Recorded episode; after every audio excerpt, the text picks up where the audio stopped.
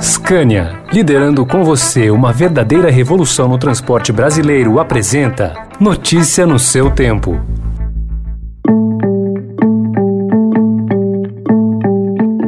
Olá, seja bem-vindo, seja bem-vinda. Começa agora mais uma edição do Notícia no seu tempo. Esse podcast é produzido pela equipe de jornalismo do Estadão para você ouvir em poucos minutos as principais informações do jornal. Entre os destaques de hoje, com 100 milhões de pessoas totalmente vacinadas, Brasil supera os Estados Unidos. Liberação do jogo opõe Centrão a evangélicos e a recontratação de Rogério Ceni pelo São Paulo. Esses são alguns dos assuntos que você confere nesta quinta-feira, 14 de outubro de 2021. Estadão apresenta Notícia no seu tempo.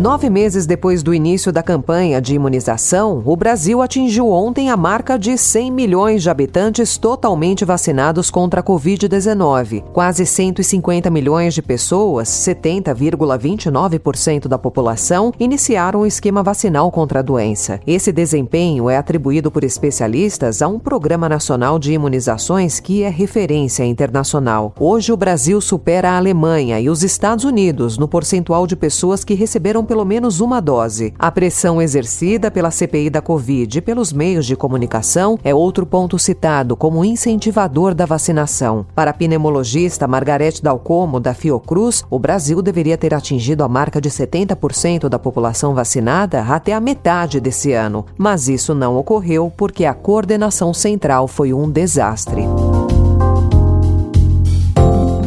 governo do Estado de São Paulo anuncia a retomada obrigatória dos estudantes às aulas presenciais nas redes estadual, na rede municipal e na rede privada de ensino em todo o estado de São Paulo, com o avanço da vacinação no estado de São Paulo, assim como os indicadores de queda da Covid-19 tornam possível e viável a obrigatoriedade dos alunos em sala de aula a partir da semana que vem. Como antecipado pelo Estadão, o governador João Dória anunciou ontem o retorno obrigatório das aulas presenciais em São Paulo a partir de segunda-feira. Para 3 de novembro, está definido o fim da obrigatoriedade do distanciamento social de um metro entre os alunos. Gestantes, puérperas e alunos de grupos de risco ou com sintomas da Covid não precisarão frequentar as aulas presenciais.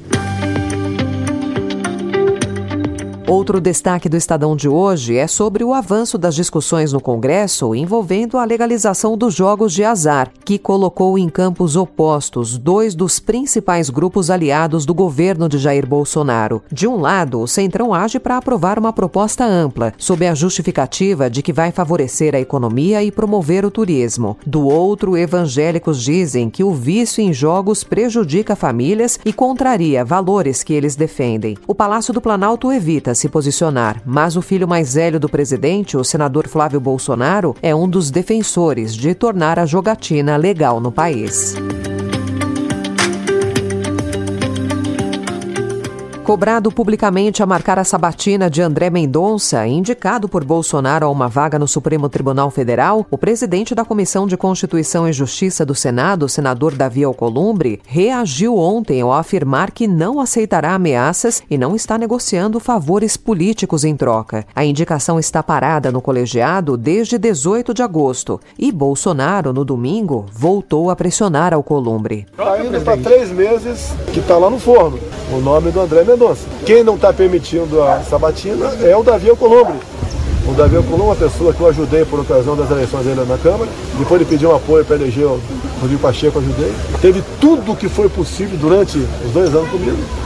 E de repente ele não quer. Ele não quer o André Mendonça. A cobrança não foi bem recebida pelo ex-aliado, que divulgou uma dura nota em defesa de sua autonomia.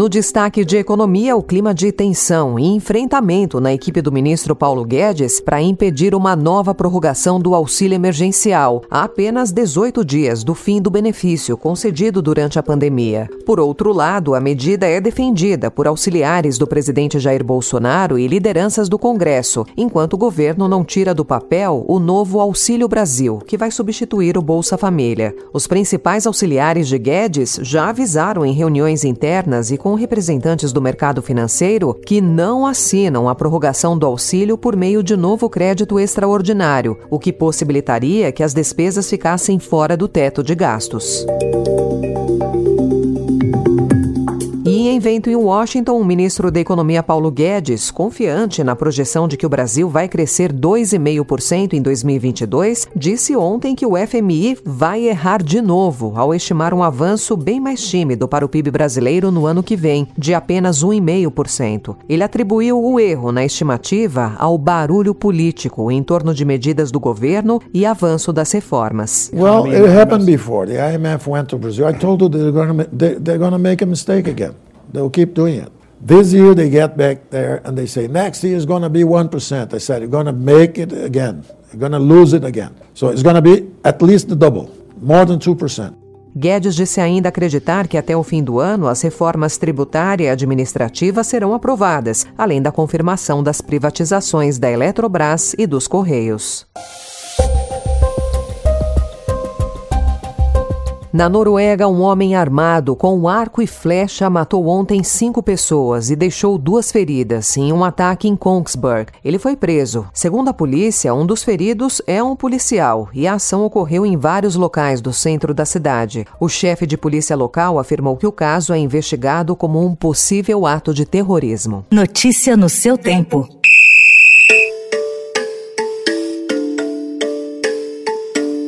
E para encerrar informações do esporte, Rogério Ceni é o novo técnico do São Paulo. O treinador aceitou a proposta que recebeu da diretoria e vai substituir o argentino Hernan Crespo, que definiu em comum acordo a saída do clube durante a tarde de ontem. O ídolo tricolor dará início à sua segunda passagem no clube como treinador. Ele assinou o contrato até dezembro de 2022.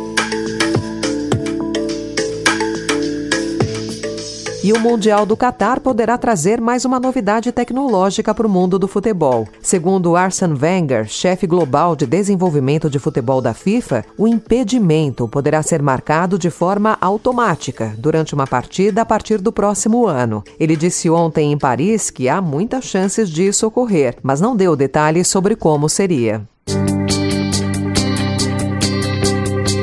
Essa foi mais uma edição do Notícia no seu tempo, com apresentação e roteiro de Alessandra Romano, produção e finalização de Mônica Herculano. O editor de núcleo de áudio é Emanuel Bonfim. Obrigada pela sua companhia até aqui e até amanhã. Você ouviu Notícia no seu tempo. Notícia no seu tempo. Oferecimento Scania, liderando com você uma verdadeira revolução no transporte brasileiro, rumo a um setor mais sustentável para os negócios, as pessoas e o meio ambiente. Acesse www.soluçõesescania.com.br e saiba mais.